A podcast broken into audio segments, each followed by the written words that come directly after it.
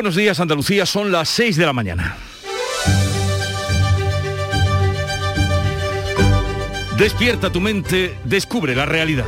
En Canal Sur Radio, La mañana de Andalucía con Jesús Vigorra.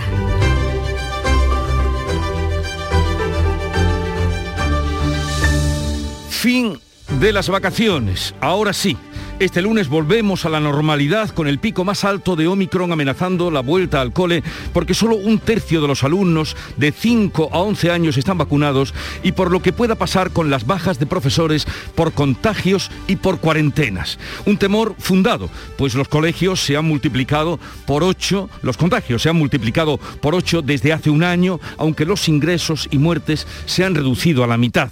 En Navidad se han contagiado 181.000 andaluces y han muerto 128 personas. Estamos así a la espera de que se actualicen hoy los datos de este fin de semana y el número de hospitalizados por la COVID se eleva en Andalucía a 1.489. La tasa COVID, por otra parte, por incidencia acumulada, alcanza ya en Andalucía los 1.643 casos por 100.000 habitantes, mientras que la media nacional supera los 2.700 casos, con algunas comunidades que están por encima de los 5.000 y los 6.000. Esto quiere decir que hoy se reanuda el curso con una situación epidemiológica peor que cuando terminó el trimestre. Veremos cómo transcurre la semana, que por otra parte ha comenzado con dos tristes sucesos. En el pueblo sevillano de Coria del Río, un niño de 18 meses ha muerto ahogado al caer en una piscina. La policía está investigando el sucedido, lo sucedido como un accidente. El niño cayó al agua de manera inadvertida durante una reunión familiar y todo intento de reanimarlo fue infructuoso. Y por otra parte, lejos de aquí, en Nueva York, una estufa eléctrica ha provocado un incendio en un edificio de viviendas que ha ocasionado 19 muertos, incluidos 9 niños. Otra ciudad americana, más en ambiente festivo, Los Ángeles, se han fallado esta noche los Globos de Oro. El poder del perro, de la directora Jane Campion, eh, ha sido la, uno de, los, de las películas más reconocidas y West Side Story de Steven Spielberg, que han acaparado los premios cinematográficos de mayor peso. Vuelve a chocar el gusto del público con la crítica, porque la revisión de West Side Story ha sido una total ruina en la taquilla y en cambio ya comienza a recoger notables reconocimientos.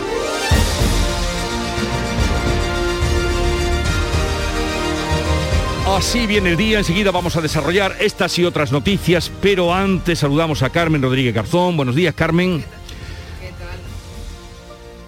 Bueno, está aquí a mi lado, está a mi vera. está, empezamos bien. Está a mi bien, lado buenos y a mi vera. días. Buenos Sí, días, sí, Carmen. buenos días. Bienvenida. El tiempo para hoy. Hoy lunes esperamos cielos poco nubosos en la vertiente mediterránea y en el resto de Andalucía cielos nubosos con nubes bajas y brumas tendiendo a remitir la nubosidad a partir de la tarde. Se pueden formar nieblas matinales en las sierras, el viento de componente norte con intervalos fuertes en puntos del litoral mediterráneo y en cotas altas de la mitad oriental. Soplará poniente en el estrecho y suben las temperaturas, un ascenso que va a ser notable en las mínimas del interior. Hoy las máximas van a oscilar entre los 23 grados de Málaga y los 14 de Jaén. Las mínimas estarán entre los 0 grados de Granada, los 13 de Málaga. En Canal Sur Radio, La mañana de Andalucía con Jesús Vigorra. Noticias. Les hablábamos de esos tristes sucesos. Uno mm, trágico, el de Coria del Río, en Sevilla, donde un bebé de 18 meses ha muerto al caer a una piscina. Las primeras hipótesis de la investigación que se lleva a cabo apuntan a una caída accidental del pequeño en el transcurso de una reunión familiar que se estaba celebrando en una vivienda de la urbanización La Hermandad de esta localidad sevillana. Según la policía, el niño de año y medio fue localizado por la familia en el interior de la piscina.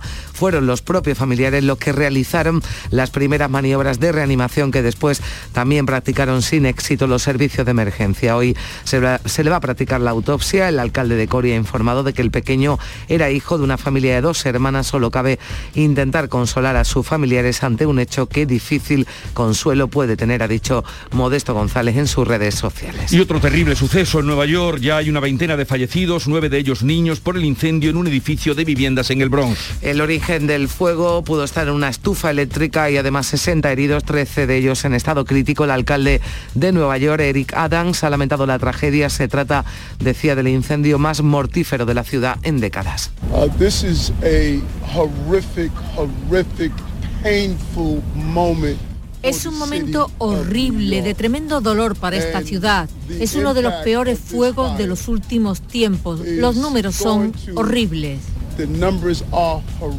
Algunos de los vecinos han contado que el edificio tenía una alarma de incendios que no funcionaba bien y que saltaba con frecuencia, lo que ha podido contribuir a que muchos de ellos no tomaran en serio el aviso. Aquí en Andalucía, en Córdoba, una mujer de 63 años resultaba herida con quemaduras. Este pasado domingo, en el incendio de un piso, fue trasladada al Hospital Reina Sofía. Este 10 de enero se acabaron las vacaciones de Navidad y toca volver a la rutina. Las clases se reanudan de forma presencial y con el temor, eso sí, a que el incremento de contagios y las bajas de los profesores puedan alterar el normal funcionamiento de los colegios. 8 millones de niños en España, 1.600.000 en Andalucía regresan hoy a las aulas con novedades en cuanto a las cuarentenas. No se van a cerrar aulas completas cuando haya un caso positivo, salvo que se confirme más de 5 infecciones o el 20% de la clase. Pero preocupa además cómo puede afectar al desarrollo de las clases las previsibles bajas de los docentes. Las comunidades ya han anunciado medidas para hacer frente a una rápida sustitución de los contagiados. En Andalucía a partir de mañana martes ya se empezará a llamar por teléfono a profesores para que cubran las bajas que surjan por la enfermedad. La viceconsejera de Educación, María del Carmen Castillo, confía en una vuelta a clase en las mejores condiciones posibles. Nosotros confiamos que al igual que cerramos el primer trimestre con más de un 96% de centros y aulas libres de COVID, vamos a empezar este segundo trimestre en las mejores condiciones posibles. Seguimos aplicando los protocolos y con las medidas que fueron efectivas el curso pasado que por estas mismas fechas estábamos en peores condiciones con la población escolar no vacunada y sin haber terminado de vacunar a todo el profesorado. Hoy comienzan además los exámenes en la universidad, los rectores y también los alumnos defienden la presencialidad. Las clases y los exámenes online no han dado los resultados esperados. Me preocupa un poco, pero, pero tampoco tanto, ya con lo que tenemos pasado, con los años que tenemos ya de pandemia. Sí, Hoy se... Las discotecas están abiertas, los bares están abiertos y todo está abierto porque la universidad no. Bueno, hablaremos después precisamente con el rector de la Universidad de Córdoba y además el presidente de la Asociación de Rectores de toda España. Hoy se van a actualizar los datos de la situación del COVID tras el fin de semana. Las cifras del sábado siguen dejando un incremento de contagios y de hospitalizados. Ya hay 1.489 personas ingresadas en Andalucía, son casi 300 más que hace un año. La tasa de incidencia está ya en casi 1.650 casos por 100.000 habitantes. El sábado hubo en nuestra comunidad más de 13.000 contagios, unos 120.000 en España, teniendo en cuenta los datos aportados por las comunidades autónomas, se habrían producido durante el fin de semana. También hoy el Ministerio de Sanidad va a actualizar sus cifras. La vuelta al cole y la evolución de la pandemia tras la Navidad son algunos de los asuntos que abordará el gobierno andaluz en el primer Consejo de Gobierno del año que se va a celebrar mañana en Almería. Así lo anunciaba este domingo el presidente Juanma Moreno, que cumple así su compromiso de celebrar las reuniones del Ejecutivo fuera del Palacio de San Telmo. Almería era hasta ahora la única provincia que faltaba por acoger esa reunión semanal del gobierno andaluz. Y ya el miércoles, también lo confirmaba Moreno en Twitter, presentará el presidente el nuevo proyecto del tramo norte de la línea 3 del metro de Sevilla, para la que espera contar con la financiación del gobierno central. Mientras que la política nacional sigue removida por las polémicas declaraciones del ministro de Consumo sobre el sector cárnico. Sí, Alberto Garzón, pese a las peticiones reiteradas de la oposición y también de algunos presidentes socialistas para que sea cesado, aseguraba ayer en una entrevista que va a terminar la legislatura como ministro. Sin nombrarlo, Pedro Sánchez en un acto en Palencia mostraba su compromiso con la agricultura y la ganadería. El PP anuncia una ofensiva parlamentaria contra Garzón al que llama lastre para los intereses generales de España. Ciudadanos considera que la única razón por la que el presidente no lo ha cesado todavía es porque le gusta demasiado el colchón de la Moncloa. Y en deportes, el Sevilla consolida la segunda plaza en la clasificación. Este domingo sumaba otra victoria al ganar al Getafe con gol de Rafa Mir. El Betis se mantiene tercero tras empatar a uno en Vallecas. Un encuentro marcado por la actuación arbitral. El club ha protestado enérgicamente en redes por el arbitraje de Muñiz Ruiz. El Cádiz caía ante Osasuna 2 a 0 en Pamplona, sigue penúltimo y empate de los dos andaluces de segunda. La Almería empataba en Las Palmas a 1, el Málaga a 2 en la Rosaleda ante el Sporting. Así viene informativamente este día, que como lo cuentan los periódicos, la prensa, Beatriz Galeano, buenos días. Buenos días, es lunes, así que hay encuestas hoy en el país, por ejemplo, encuestas políticas y también informaciones sobre el coronavirus. En el país en dice aventaja al PP la confianza en la gestión económica. La mayoría de la población apoya las medidas ante la pandemia, el estado de alarma, el confinamiento y la vacunación, dice el país, que también asegura que el gobierno diseña el plan que vigilará la COVID como la gripe a través de un sistema centinela como se hace, como decimos, en el caso de la gripe. En el ABC el Congreso lleva tres años sin controlar los fondos reservados, comisión secreta que debe reunirse cada seis meses, pero que no lo hace desde 2019, dice ABC, y misma foto de portada para el mundo y ABC, los abucheos ayer a Pedro Sánchez pidiendo el cese de su ministro Garzón. La crisis de Garzón persigue a Sánchez y Pepe y Vox se crecen, dice el mundo. En cuanto a la prensa andaluza, Titulares que tienen que ver con el coronavirus, las bajas de los profesores marcan hoy la vuelta al colegio, dice el diario de Sevilla, la falta de turistas extranjeros lastra la recuperación hotelera, segura el Día de Córdoba, o Omicron lleva al límite a las empresas granadinas con 5.300 bajas en diciembre, dice Ideal de Granada. Y lamentable la información que publica hoy el Huelva Información, batalla campal al término del duelo del Boyullos en Guadalcacín. En Málaga hubo una trifulca, una pelea al finalizar el encuentro y el delegado del conjunto Condal sufrió una fractura del tabique nasal. Pelea en un partido de división de honor. Bueno, y la agenda del día, la agenda informativa del día, Beatriz Almeda, ¿cómo viene? Buenos días. Pues buenos días. Todos los partidos ponen en marcha su maquinaria política justo cuando se llega al Ecuador de la legislatura, con la vista puesta en las elecciones de Castilla y León el próximo 13 de febrero. La vicepresidenta primera del Gobierno, Nadia Calviño, se reúne este lunes con patronal y sindicatos en el marco de la primera mesa de diálogo social. Van a tratar el plan de recuperación y transformación. Fitur calienta motores, la Feria del Turismo se celebra en Madrid del 18 al 23 de enero y el vicepresidente de la Junta y consejero de Turismo, Juan Marín, va a informar esta mañana de la participación de Andalucía. El presidente de honor del grupo ASBI, Manuel Contreras, recibe en Sevilla el premio a la trayectoria empresarial. Se lo entrega a la revista Actualidad Económica y asiste el presidente de la Junta, Juanma Moreno. Fuera de nuestras fronteras, diplomáticos estadounidenses y rusos se reúnen este lunes en Ginebra para tratar de aliviar tensiones. Washington y Europa acusan a Moscú de preparar una nueva invasión a su vecina Ucrania. Pendientes, ya lo hemos dicho, del tenista Djokovic, el juez lo ha autorizado hace un rato a salir del hotel de Melbourne y pendientes también de ese incendio de un bloque de pisos en Nueva York, porque la cifra de muertos puede subir de los 19 que han fallecido hasta ahora. Asunto de los que estaremos pendientes y cómo amaneció la mañana, querida Charo Padilla en el Club de los Primeros, 5 pues de la mañana. Una horita se nos ha hecho corta, pero muy agradable. Ahora dice que se la ha hecho corta. Eso digo yo. eh, eh, en fin, eres como Pero- no, no, pero muy, agra- hortelano. muy agradable, muy agradable. Y hemos hablado de los propósitos, de los nuevos propósitos. Y hemos estado hablando con Luis, que es taxista de Jerez de la Frontera, que su propósito es a partir de hoy dejar de fumar. Lo que no sabe es que vamos a fiscalizarlo nosotros. Y le ha, ha apoyado el Club de los Primeros de manera pero absoluta. Por ejemplo, Emi, que es otra taxista de la provincia de Jaén, que va y viene a Sevilla casi cada día para llevar eh, enfermos que tienen que ir a los hospitales y hemos hablado con ella que ha ido a recoger a Serafín justo en el momento que recogía a Serafín, así que se ha montado Serafín en el taxi, le ha dicho Emi que estamos en directo, no se lo quería el hombre, claro, Sí. naturalmente. Y ahí van ahora, los vamos a saludar desde aquí, Emi y su cliente Serafín camino de Sevilla. 700 kilómetros más o menos se hace diariamente. Diariamente. ¿eh? Pues aprovechamos la ocasión y la cita para saludar e invitar a todos los taxistas que en este momento nos estén escuchando.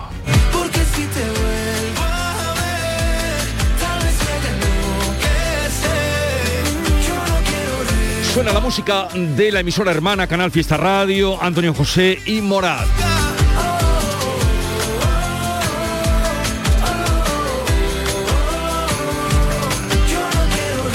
Anunciarles, por ejemplo, que desde ahora y hasta las 12 de la mañana, toda la mañana de radio aquí en Canal Sur, vamos a tener como invitados a los alcaldes, alcaldesa y alcalde, alcaldesa de Fongirola, alcalde de Pozo Blanco, porque estos pueblos, Pozo Blanco y Fongirola, encabezan la lista de municipios más transparentes de España, según la lista, y merecen que tengamos con ellos una, Sí, que una nos cuenten, que nos cuenten qué es lo que hacen en estos ayuntamientos para que se hayan llevado ese premio, bueno, pues tan positivo, ¿no? Y tan y tan y tan bueno. Hemos quedado con otro alcalde, Jesús, con el Sí. alcalde de Coria, mm, por motivos bien distintos que por esa tragedia ¿no? y desgracia que ha ocurrido en la localidad. Eh, y, y luego hablaremos con él. Hoy tenemos un personaje mm, que ayuda a comprender, nos ayuda a comprender eh, lo que pasa con el COVID, la situación. Es Daniel López Acuña, epidemiólogo, eh, que fuera director de acción sanitaria para situaciones de crisis de la OMS, que va a estar hoy con nosotros. Ya le hemos dado cuenta Mm. de cómo se reanuda el curso eh, con más contagios y a ver qué explicación nos puede dar él. Y en lo tocante a vuelta al curso, también hemos quedado con el eh, presidente de la Conferencia de Rectores de Universidades de España, que es José Carlos Gómez Villamando, que a la sazón es también rector de la Universidad de Córdoba y que estará con nosotros a partir de las nueve y media de la mañana. Nos acercaremos al inicio del curso, Sí, a algún eh, colegio. Comienzan los exámenes. Sí, vamos a estar en, en un instituto, en un colegio, en esta vuelta a clase y nos eh, contará el rector de la Universidad de Córdoba cómo van a ser los exámenes que comienzan hoy para los universitarios. Es verdad que han comenzado antes, lo quieren hacer de forma escalonada precisamente para salvaguardar esa presencialidad, porque no ha funcionado bien, al menos en la universidad, esos exámenes y esas clases online. Ayer las bibliotecas de las universidades estaban a rebosar. dejarlo para el final. Eh, vendrá Francisco Arevalo a las nueve, a las diez y media, como cada lunes, y luego Yuyu y toda su eh, manera de contar y ver la realidad a partir de las 11 de la mañana. Quedan pues invitados, sigue la información en Canal Sur Radio.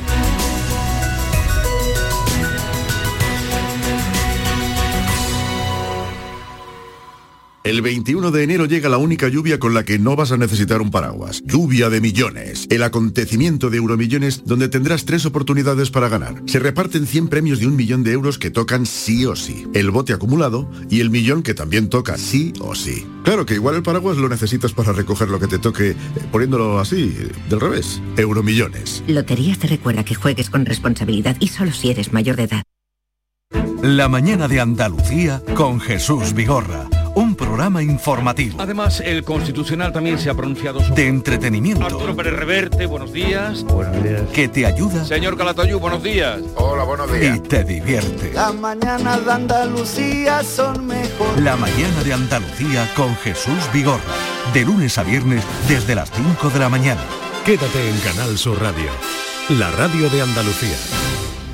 Sí, sí, 17 minutos de la mañana. La Policía Nacional, como les venimos contando, está investigando esa trágica muerte de un bebé de 18 meses tras caer este domingo a una piscina familiar en la localidad sevillana de Coria del Río. En principio parece que se habría tratado de un accidente. Los familiares, cuando se dieron cuenta de que el pequeño había caído al agua, lo socorrieron, llamaron a los servicios de emergencia que solo pudieron certificar el fallecimiento del menor en torno a las 5 de la tarde, poco después de acudir a la vivienda, la urbanización La Hermandad y tras los intentos infructuosos de reanimación.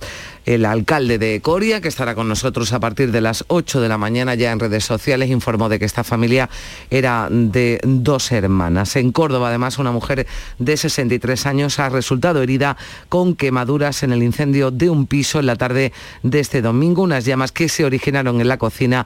La herida era trasladada al hospital Reina Sofía. Y miramos a Nueva York porque una estufa eléctrica que funcionaba mal ha provocado un incendio en un edificio de 19 plantas en el Bronx, en Nueva York. Hay al menos 19 muertos, 9 de ellos niños, 60 heridos y 13 están en estado crítico, la mayoría por inhalación de humo. Olga Moya, buenos días. Hola, buenos días. El fuego se originó en una habitación de un duplex entre el segundo y el tercer piso. Sus ocupantes dejaron abierta la puerta al salir y el humo ascendió por las 19 plantas del bloque como por una chimenea. Así lo contaba el jefe de bomberos. Very heavy smoke, very heavy fire. Un humo muy denso, un fuego muy intenso que ha empezado en un calentador eléctrico. El humo se ha extendido por toda la altura del edificio.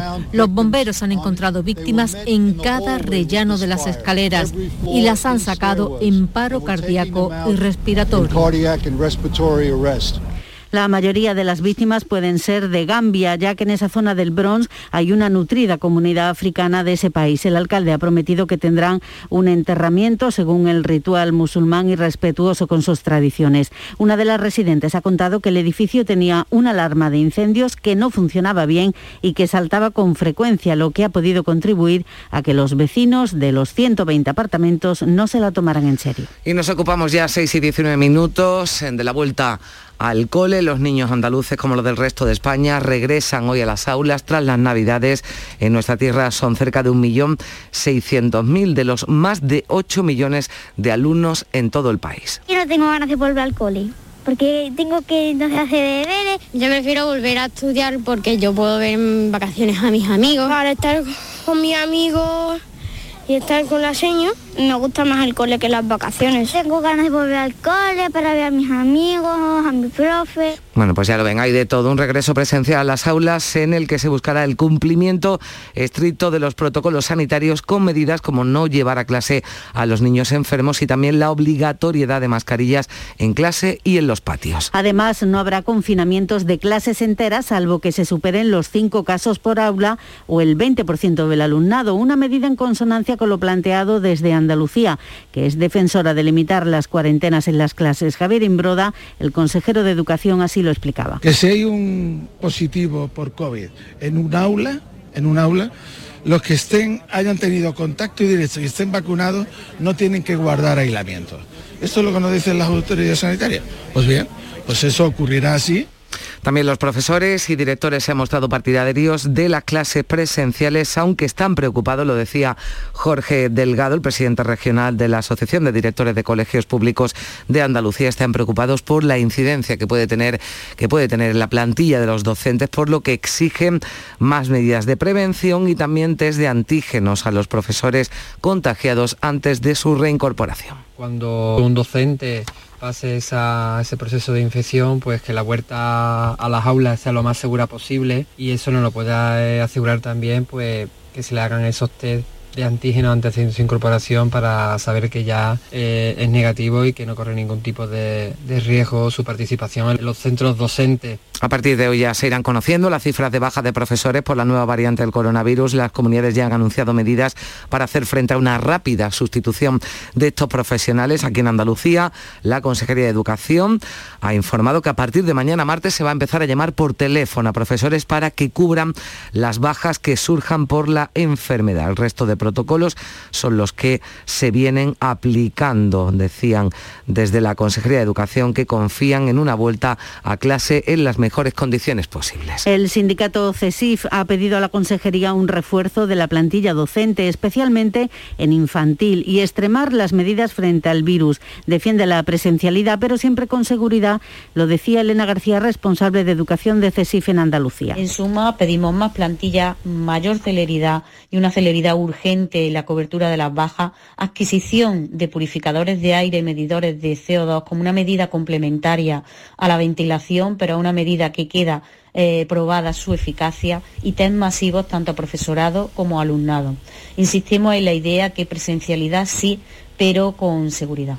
Hay casi, hoy casi 258.000 niños menores de 11 años en edad de vacunarse van a volver a las aulas con una de las dosis puestas. Es el 40% de ese colectivo y es que parece que la vacunación avanza rápido teniendo en cuenta que para ese rango de edad comenzó hace menos de un mes. Si nos detenemos en el grupo de 12 a 17 años, el porcentaje de vacunados, no con una, sino con las dos dosis es mucho mayor. Va desde el 83% en los niños de 12 años a casi el 99% en los de 17. A todas esas vacunas hay que sumar las de este domingo, cuando se ha vacunado en varias provincias de Andalucía, como en Granada. En el, en el Hospital Clínico se han inoculado dosis pediátricas de Pfizer para menores de 11 años. Allí han acudido los niños junto a sus padres y con cita previa. En esta provincia, un tercio de los alumnos de este grupo de edad ha recibido una dosis. Son 22.000 pequeños. No me han vacunado y no he sentido casi nada. Esto es por salud y para que se acabe la pandemia ya.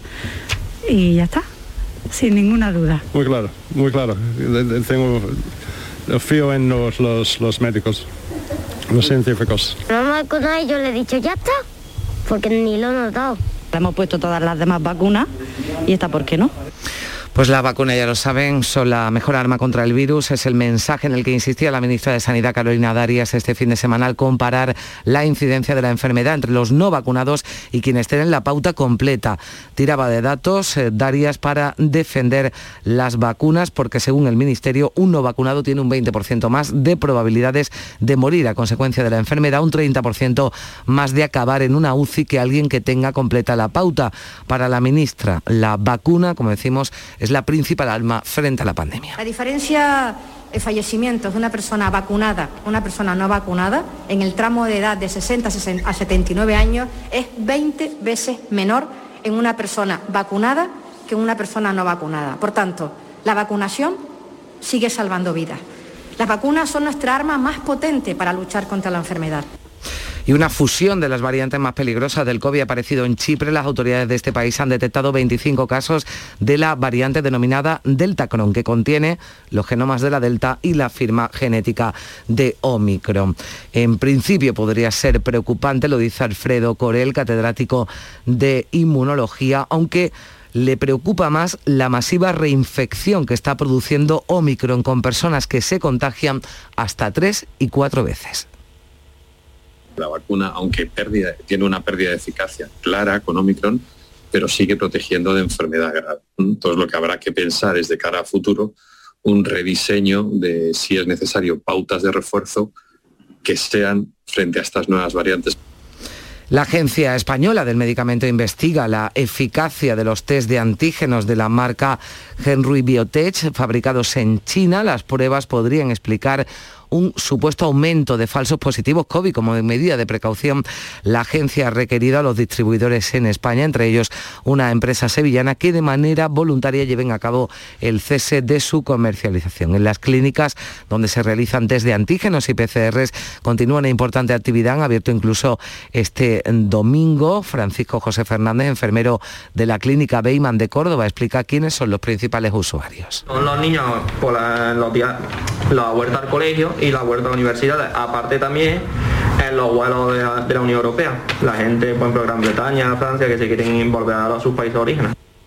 Tenderos y hosteleros han pedido al Gobierno que las altas de sus trabajadores tras sufrir el COVID sean automáticas. Una vez que se supere la cuarentena, las bajas por este motivo se han disparado un mil por cien y saturaron la atención primaria. Las patronales de la alimentación y las de la hostelería han trasladado ya al Gobierno su preocupación por la gestión de esas bajas. Dice que la falta de personal afecta ya al sistema productivo. Piden que esas altas, como decimos, sean expedidas de forma automática cuando ya el trabajador no presente síntomas. Pero el abogado laboralista Álvaro Jiménez Vidón cree que esta medida no será fácil de implantar. Una alta automática, en primer lugar, la ley no lo permite y en segundo lugar, si se lleva a cabo, pues obligaría a, un, a los empresarios a hacer un seguimiento constante de los trabajadores por posibles contagios incluso que podría llevar a cabo en la empresa.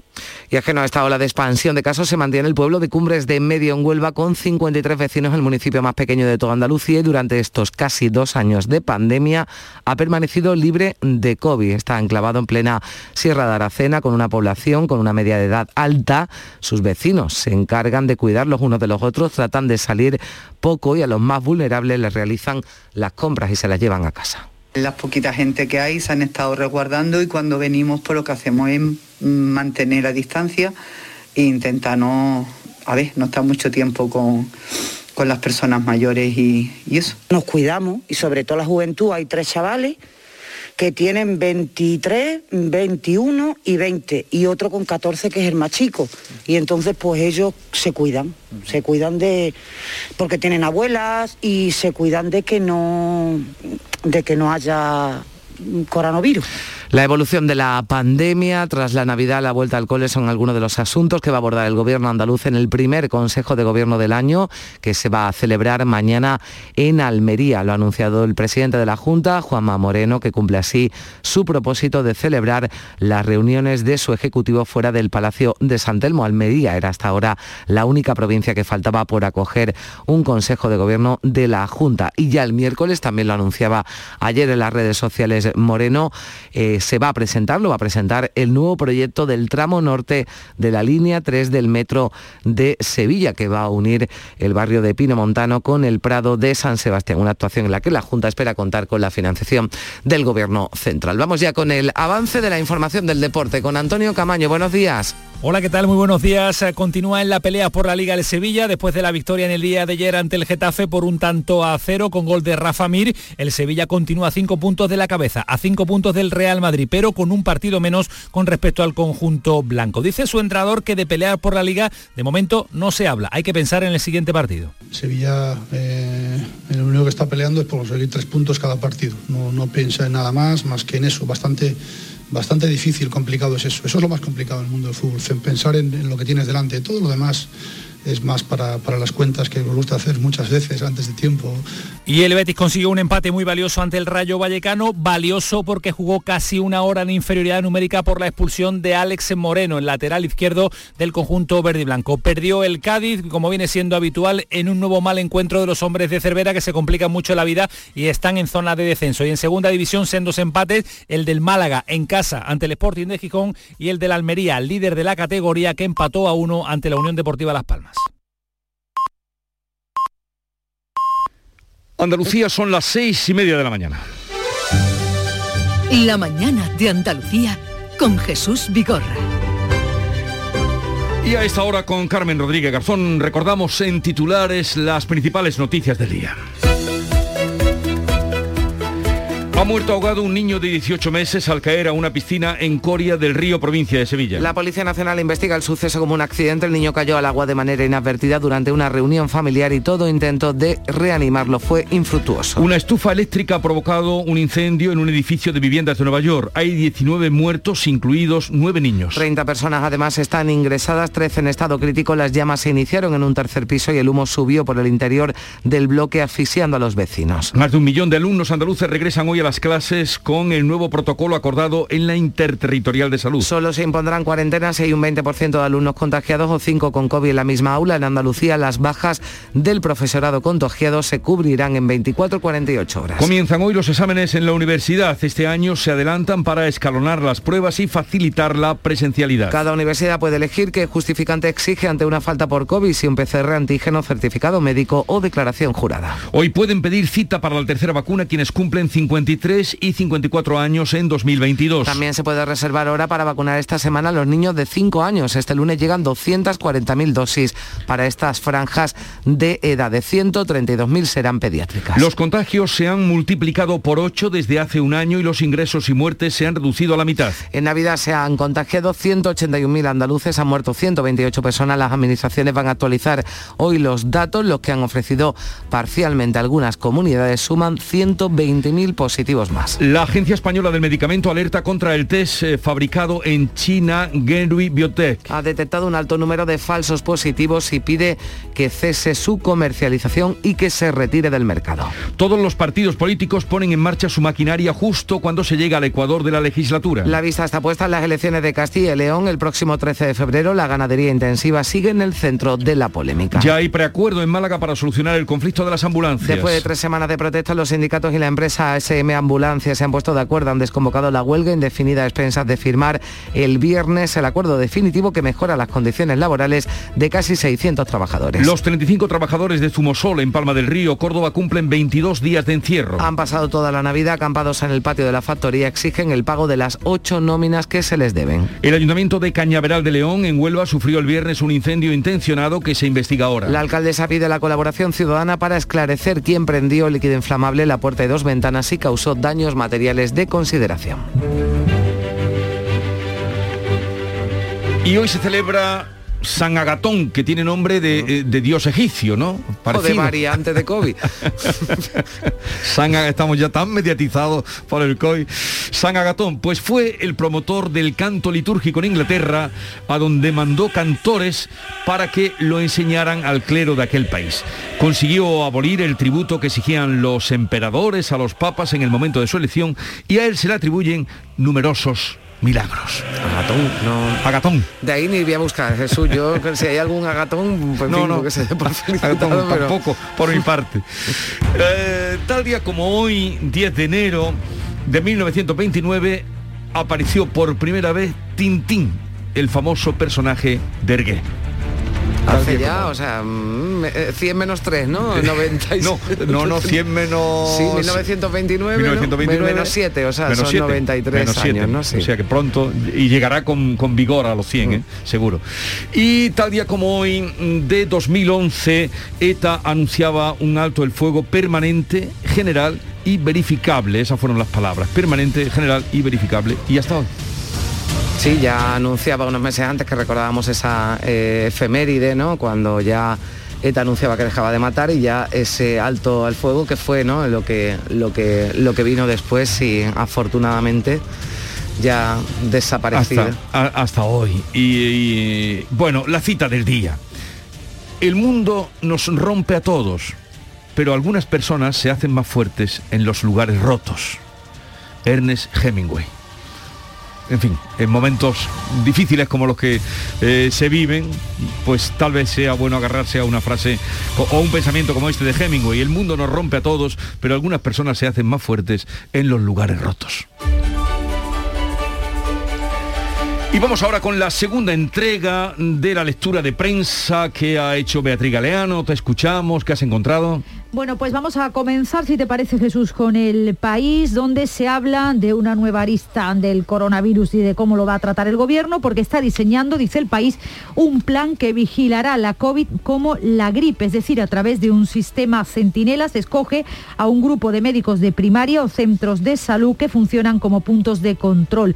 El sistema centinela, dice el país, seguirá la evolución sin tener que registrar cada caso. Es lo que está estudiando el gobierno. Hay una encuesta este lunes en el país, una encuesta de 40 dB. El PSOE aventaja al Partido Popular en la confianza en la gestión económica.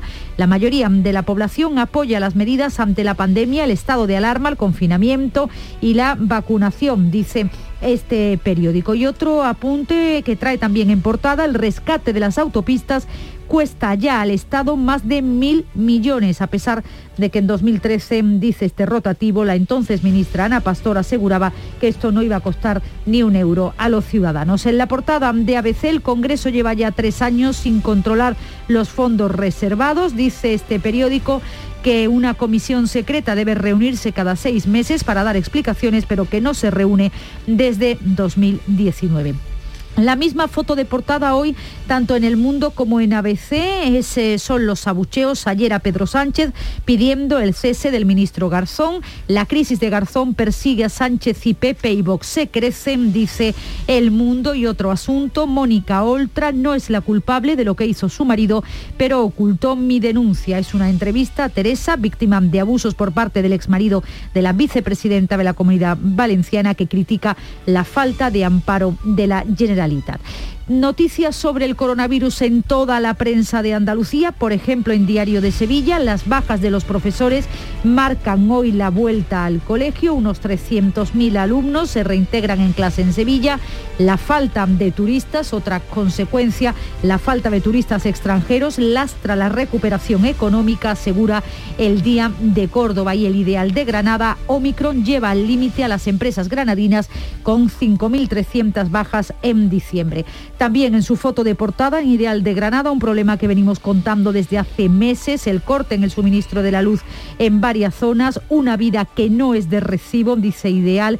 Juan necesita estar conectado a una máquina de oxígeno que no funciona cuando se va la luz en Molino Nuevo. Es un reportaje a esta familia. Y en Huelva información, lamentable información la de hoy, batalla campal al término del duelo del Boyuchos en Guadalcacín, en Málaga una pelea después del partido en un equipo, en dos equipos que son de la División de Honor Senior. En Ideal de Almería, otro Suceso a destacar a juicio por tener sin contrato a 17 mujeres en un club de alterne. Y en Málaga hoy, Málaga encabeza la incautación en España de la droga de las violaciones.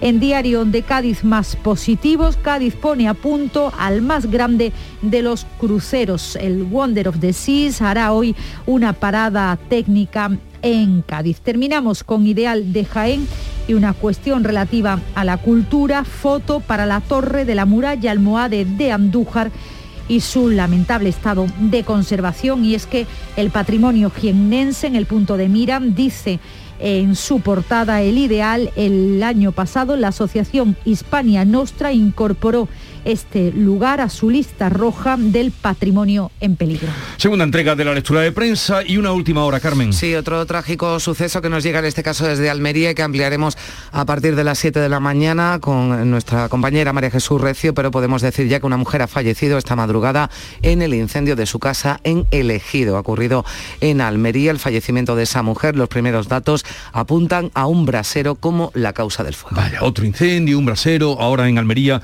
eh, les daremos más detalles. Son las 6.39 minutos de la mañana. Sigue la información en Canal Sur Radio.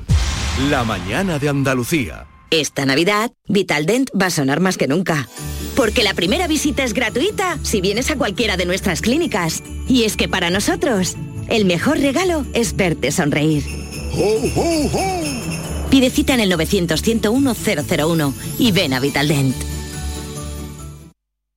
El 21 de enero llega la única lluvia con la que no vas a necesitar un paraguas. Lluvia de millones. El acontecimiento de Euromillones donde tendrás tres oportunidades para ganar. Se reparten 100 premios de un millón de euros que tocan sí o sí. El bote acumulado y el millón que también toca sí o sí. Claro que igual el paraguas lo necesitas para recoger lo que te toque eh, poniéndolo así, del revés. Euromillones. Loterías te recuerda que juegues con responsabilidad y solo si eres mayor de edad. En la tarde de Canal Sur Radio con Mariló Maldonado tienes el repaso a la actualidad de la mañana con la sobremesa más divertida y picante, con historias y entrevistas que te interesan, una radio emocionante y cercana. La tarde de Canal Sur Radio con Mariló Maldonado. De lunes a viernes desde las 3 de la tarde. Quédate en Canal Sur Radio, la radio de Andalucía. La mañana de Andalucía con Carmen Rodríguez Garzón. Canal Sur Radio. 6 y 41 minutos de la mañana, cuatro personas han perdido la vida en las carreteras andaluzas según el balance provisional de la DGT del fin de semana, que coincide además con la última fase de la operación especial de tráfico puesta en marcha con motivo del final de las vacaciones navideñas. Esta pasada medianoche van a comenzar, comenzaron en Sevilla los primeros desvíos de tráfico por la obra de ampliación y cambio de tirantes del puente del Centenario. Por el momento solo van a afectar al tráfico que circule en sentido Cádiz, los desvíos estarán abiertos para todo tipo de vehículos y serán obligatorios para los más de 20 toneladas. Ténganlo en cuenta. También atención si circulan por Cádiz porque hay un socavón abierto en la principal avenida de la ciudad, concretamente en Cayetano del Toro, esquina con el acceso a la Plaza de Madrid. El Ayuntamiento de la capital ha confirmado que los trabajos de reparación van a comenzar hoy a primera hora mientras se ha habilitado una vía alternativa por la calle Velázquez. Además hablamos de una operación, importante operación antidroga que ha llevado a cabo la Guardia Civil, ha permitido desarticular una red que introducía hachís y marihuana en helicópteros desde Marruecos. La droga era transportada a Francia por carretera desde Andalucía. Hay 11 personas detenidas, más de 2 toneladas de hachís y 100 kilos de marihuana. Se ha incautado la Guardia Civil en la operación que ha estado coordinada por la Europol. También ha intervenido la policía francesa, si lo contaba Guillermo Alonso, el portavoz de la Guardia Civil. La organización estaba compuesta por ciudadanos franceses que adquirían la droga en Marruecos y Andalucía y posteriormente la transportaban hasta Francia, mediante su ocultación entre la carga legal de camiones de gran tonelaje o mediante el método de GOFAS, utilizando vehículos con placas de matrícula falsa. Organización que estaba radicada en Málaga, que posee un arsenal además de 13 helicópteros con los que transportaba la droga y contaba hasta con armas de guerra. En los registros se intervienen tres helicópteros, cuatro armas de fuego, algunas de guerra, abundante munición, chaleco antibala y numerosos dispositivos electrónicos que utilizaban para evitar la acción policial. En la operación finalmente se han detenido a 11 personas, una de ellas por la policía francesa. Además, hay nueve personas pendientes de detener en Francia. Y todo apunta a causas naturales en la muerte del hombre de 66 años que abandonó el Hospital Reina Sofía de Córdoba tras un cateterismo. El paciente aprovechó un despiste de su mujer que lo acompañaba tras la intervención para escaparse, echar a caminar hacia su casa en la localidad cordobesa de Aguilar de la Frontera. El cadáver aparecía ayer en un camino de tierra a 5 kilómetros del hospital después de una intensa noche de frío. Y en el plano político, el presidente del Gobierno, Pedro Sánchez, en medio de la polémica del ministro de Consumo, Alberto Garzón, ha defendido la estabilidad de su gobierno. Asegura que va a finalizar la legislatura en 2023 sin nombre a Garzón. En un acto en Palencia, Sánchez ha mostrado el compromiso del Ejecutivo con el sector primario. También hemos cumplido, y hay que decirlo alto y claro, con el sector primario, con los ganaderos y con los agricultores, con esa ley de cadena alimentaria que lo que va a permitir es que no se pueda vender por un precio inferior al coste de producción. Cumplimos con ellos también con una PAC que ha garantizado los recursos económicos para los próximos años.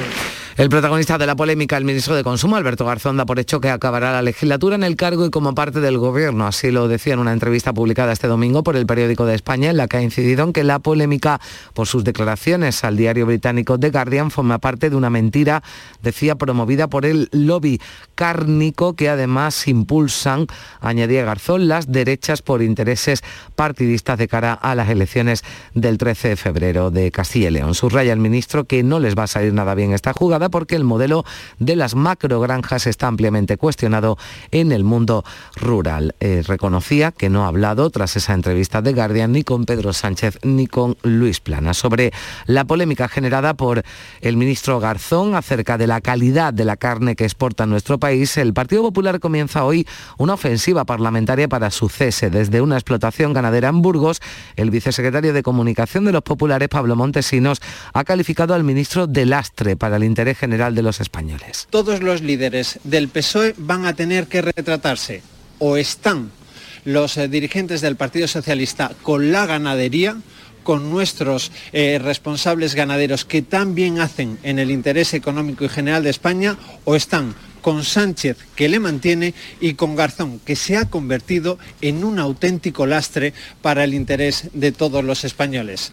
Y en Valladolid, la presidenta de Ciudadanos, Inés Arrimadas, ha pedido al presidente del Gobierno que cese inmediatamente a Garzón. Ha añadido que si no lo hace es porque a Pedro Sánchez le gusta mucho el colchón de Moncloa. No podemos tener un gobierno con un ministro que se va al extranjero a decir que la carne que exporta España es de mala calidad. O eres muy sectario o tienes muy pocas luces para irte al extranjero a decir que la carne que exporta España es mala. Hijo mío. Y hay que ser muy comodón y te tiene que gustar mucho el colchón de Moncloa para ser presidente del gobierno y no cesarle inmediatamente.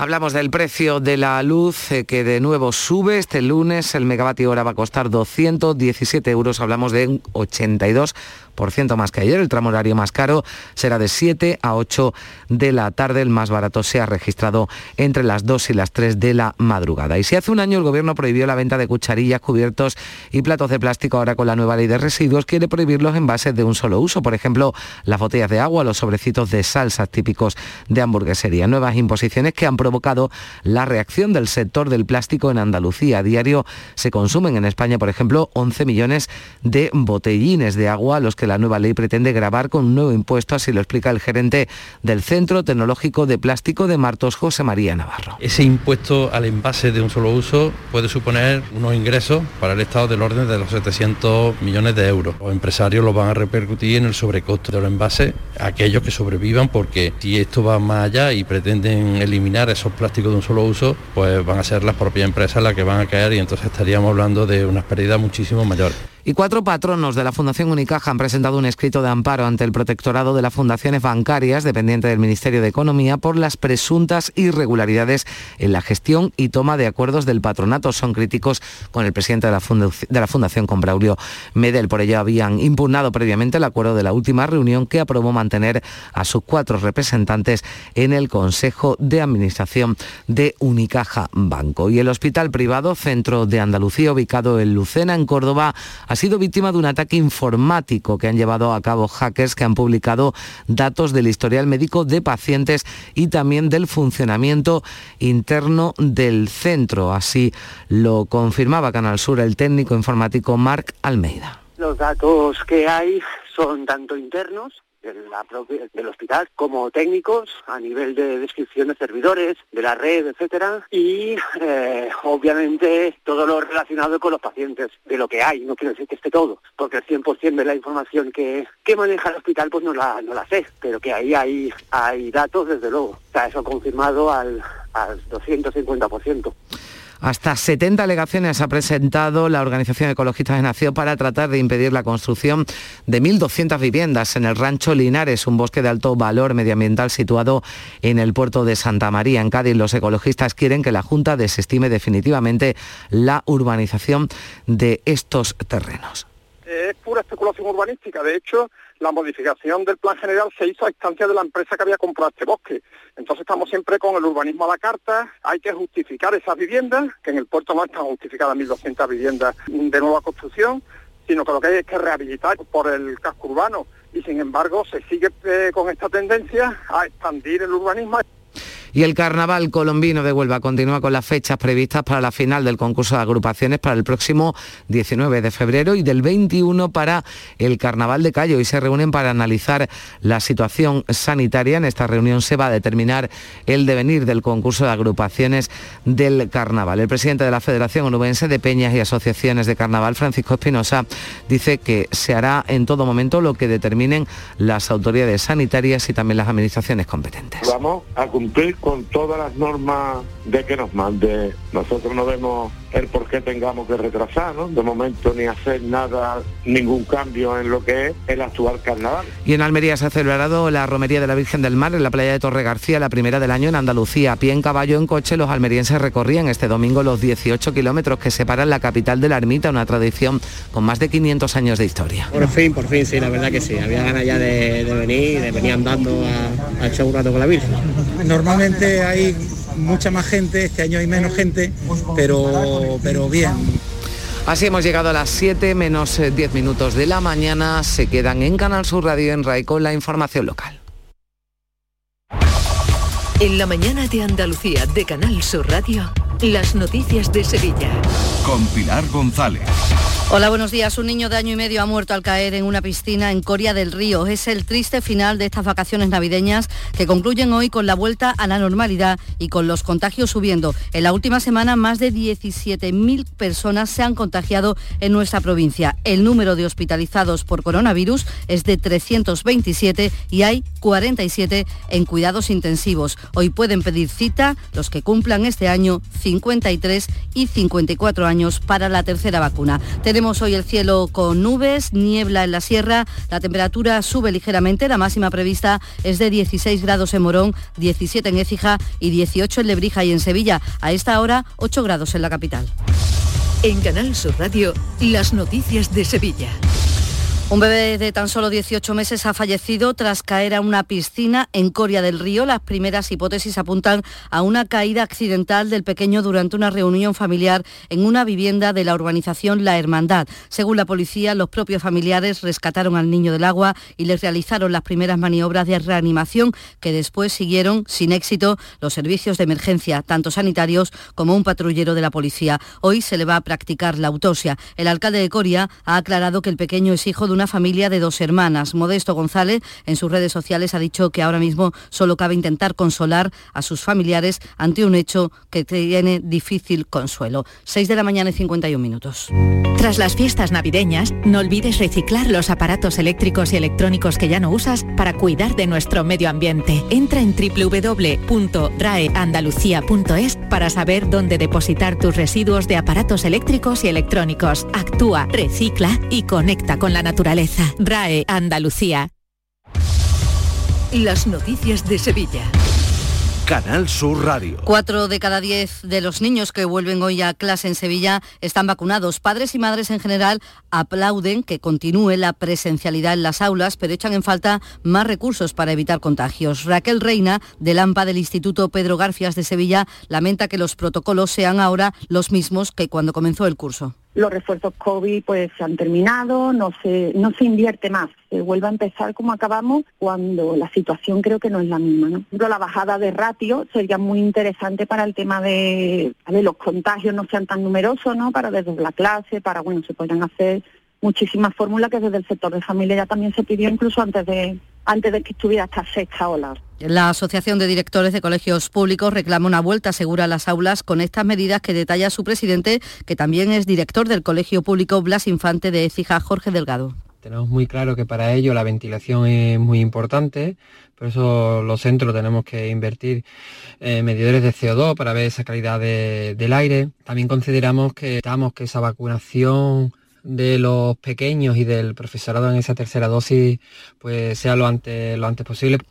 También este lunes vuelven al colegio los dos hermanos de 11 y 14 años que han estado dos meses sin ir a clase por decisión de su madre que quería evitar que el padre los vacunara. Ella, tras entregarse, como saben, tiene una orden de alejamiento de sus hijos de 300 metros. La mujer se ha negado en todo este tiempo a vacunar a sus hijos, no solo de COVID, sino de otras que tienen pendientes.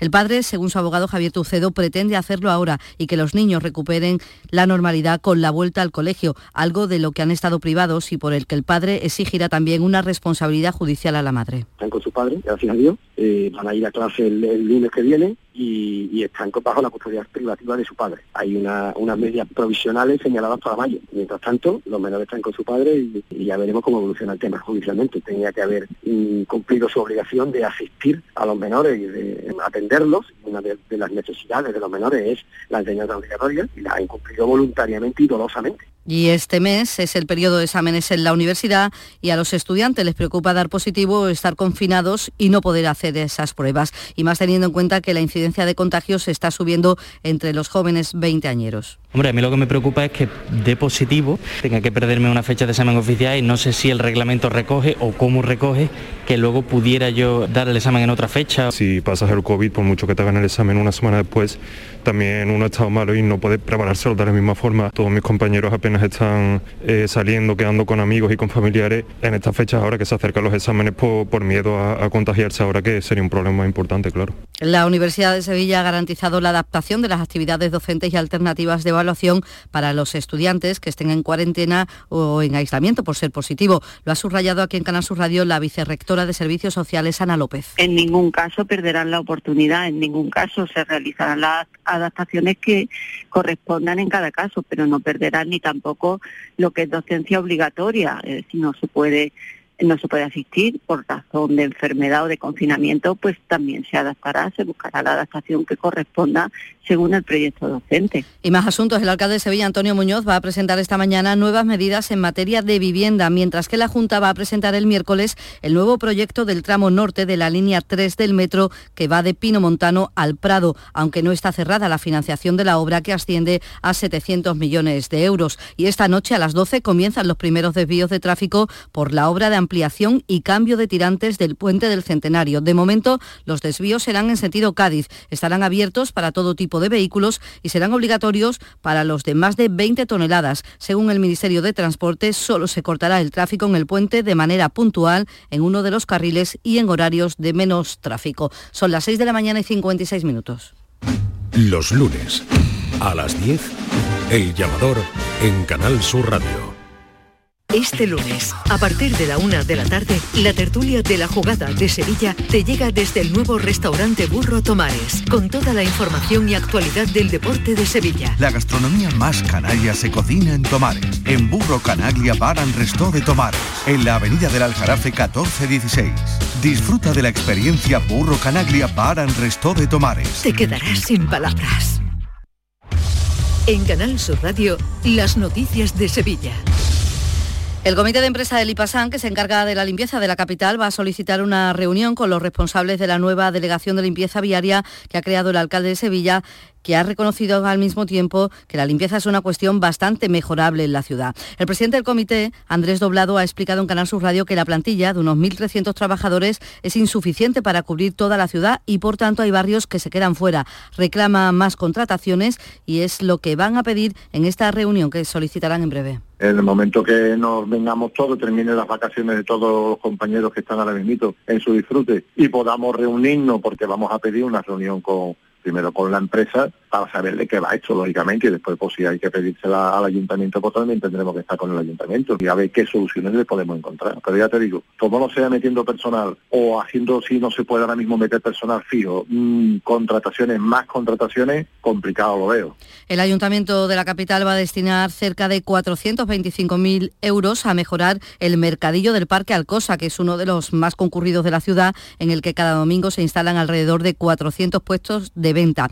Y los vecinos del del Cerro del Águila van a solicitar una reunión con el delegado del distrito y responsable de Bienestar Social y también de Urbanismo, Juan Manuel Flores. Quieren que garantice la paralización de la apertura del centro de alta tolerancia para personas en situación de exclusión social que estaba proyectado en el polígono Itasa. En principio, la empresa concesionaria ha dado un paso atrás, pero los vecinos piden información oficial y saber exactamente qué va a pasar ahora. El portavoz de la plataforma, que durante meses se ha puesto a este centro, David Castro, espera conocer los detalles. Vamos a parar, pero no vamos a descansar. No sé si me entiende. Nosotros vamos a estar ahí eh, vigilando y viendo qué va a ocurrir con esto. Queremos saber dónde lo van a ubicar. Nosotros nuestro objetivo era que aquí no fuese. Que no fuese porque es un polígono industrial, porque los pliegos no, no cumplían con lo que se decía y ese objetivo, por lo que se ve, se va a cumplir. Ahora veremos dónde, dónde va y o si cambian el sistema y buscan otra solución. Y en lo económico les contamos que Abengoa, que está en concurso de acreedores y en búsqueda de un socio inversor que lo rescate, tiene hasta el 14 de enero para devolver a la banca varias líneas de crédito que tiene pendientes. La multinacional sevillana lleva más de un año aplazando estos pagos, necesita un socio inversor y ha pedido una inyección de 249 millones de euros al gobierno. Deportes, Antonio Camaño. Una semana más continúa el Sevilla peleándole la liga al Real Madrid. Venció en el día de ayer, continúa cinco puntos del conjunto blanco, pero con un partido menos con respecto al equipo de Ancelotti. En un partido en el que consiguió una victoria sufrida, trabajada 1-0 ante el Getafe, un Getafe resucitado y que puso también en aprietos al conjunto de Lopetegui. Pero aún así, el Sevilla continúa en este año 2022 tal y como terminó el anterior. Y el Betis empató ante el Rayo Vallecano en una jornada con polémica, en una decisión arbitral que condicionó mucho el partido después de la expulsión de Alex Moreno porque el Betis jugó una hora en inferioridad numérica y a pesar de todo el conjunto de Pellegrini continúa en puestos de Liga de Campeones. Llegamos así a las 7 de la mañana. Esta hora tenemos 7 grados en Badolatosa, 7 en Araal, 6 en Cañada Rosal, 8 grados en Sevilla.